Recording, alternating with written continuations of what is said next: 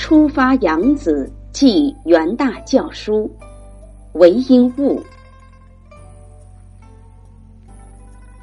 萋萋去青艾，泛泛入烟雾。归照洛阳人，残钟广陵树。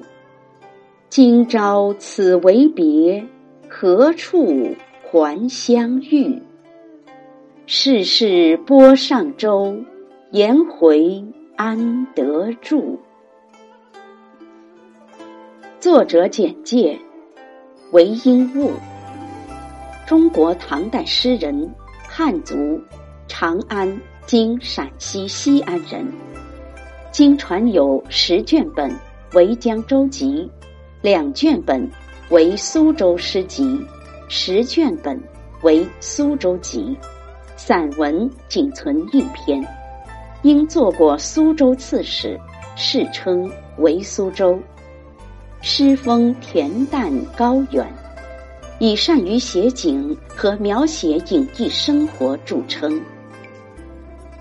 韦应物十五岁起以三位郎为玄宗进士，早年豪纵不羁，横行乡里，乡人苦之。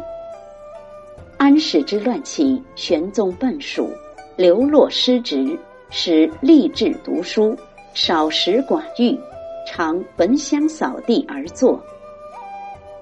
代宗广德至德宗贞元间，先后为洛阳城、京兆府公曹参军、鄂县令、比部员外郎、滁州和江州刺史、左司郎中、苏州刺史。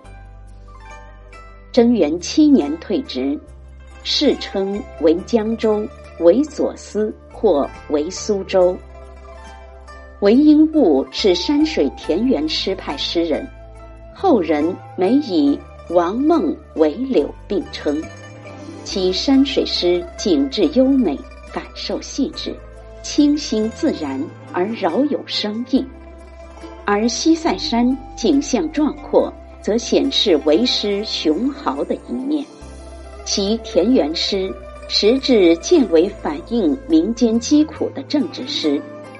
代表作有《观田家》，此外，他还有一些感情慷慨、悲愤之作。为诗以五古成就最高，风格恬淡闲远，语言简洁朴素，有五言长城之称。注释：扬子指扬子京，在长江北岸，近瓜州。教书，官名，唐代的教书郎，掌管教书籍。残钟一句，意欲回望广陵，只听得小钟的残音传自林间。广陵，今江苏省扬州市。亲爱，相亲相爱的朋友，此处指元大。泛泛，行船漂浮。归照，指从扬子京出发，乘船北归洛阳。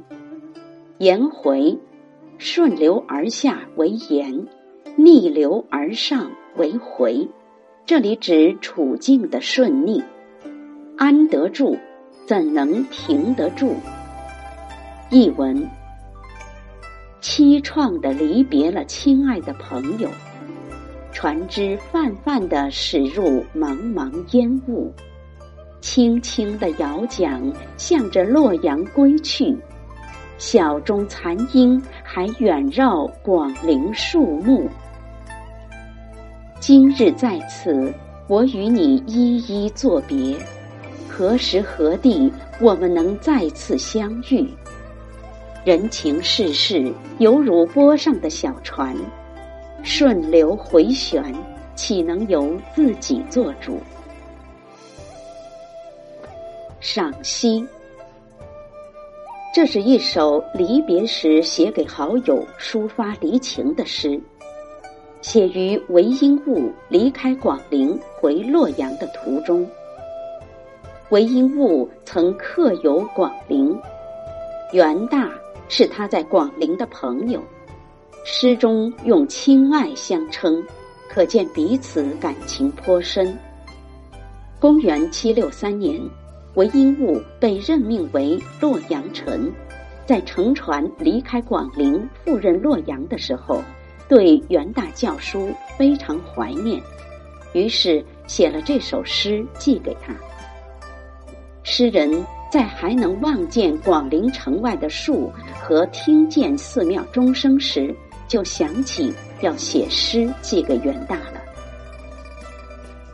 开头两句写别离之出发，三四句写有人乘舟归去，五六句写期望重逢，最后两句以舟行不定与世事之顺逆翻覆，难以自主。全诗寄景抒情，寓情于景，眼前景意中情，口头语世间理，如水乳交融，似蛛网交织，牵人心绪，动人心弦。前四句写离情，凄凄去亲爱，泛泛入烟雾，归照洛阳人。残中广陵树。诗人与朋友分离，感到很悲伤。归照洛阳人，残中广陵数句广被后人称道。诗人和元大分手，心情悲伤，不得不离开，而又舍不得同朋友分离的矛盾心情，和想中的袅袅余音。城外迷蒙的树色交织在一起。诗人没有说动情的话，而是通过形象来抒情，并且让形象的魅力感染读者。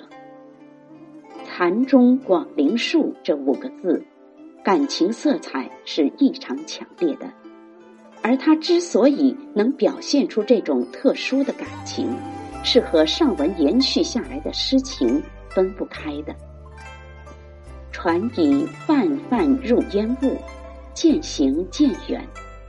可是诗人还忍不住凝望着广陵城外迷蒙的树林，迷恋的倾听寺庙里传来的残钟余音。这便是客观的形象受到感情的色彩照射后产生的特殊效果。首句“凄凄去亲爱”。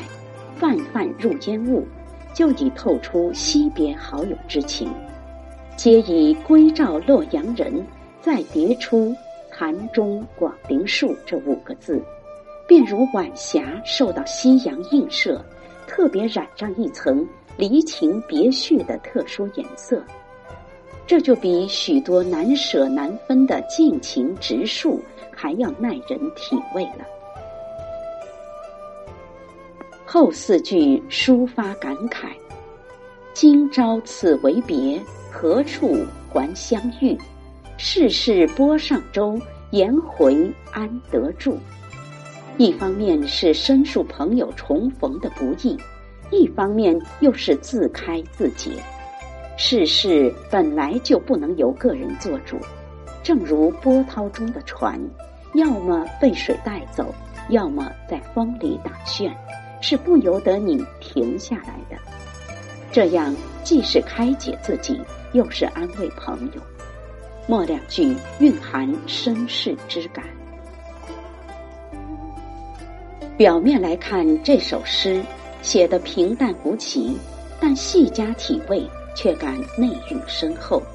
特别是“归照洛阳人，潭中广陵树”两句，以景喻情。言简意深。诗人对广陵之物的依恋，实则是对挚友的依恋。这两句虽不着情语，却处处透出依依惜别之情。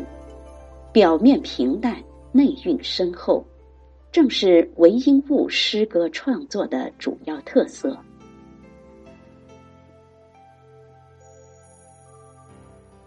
初发养子寄元大教书，韦应物。凄凄去亲爱，泛泛入烟雾。归照洛阳人，残钟广陵树。今朝此为别，何处还相遇？世事波上舟，颜回安得住？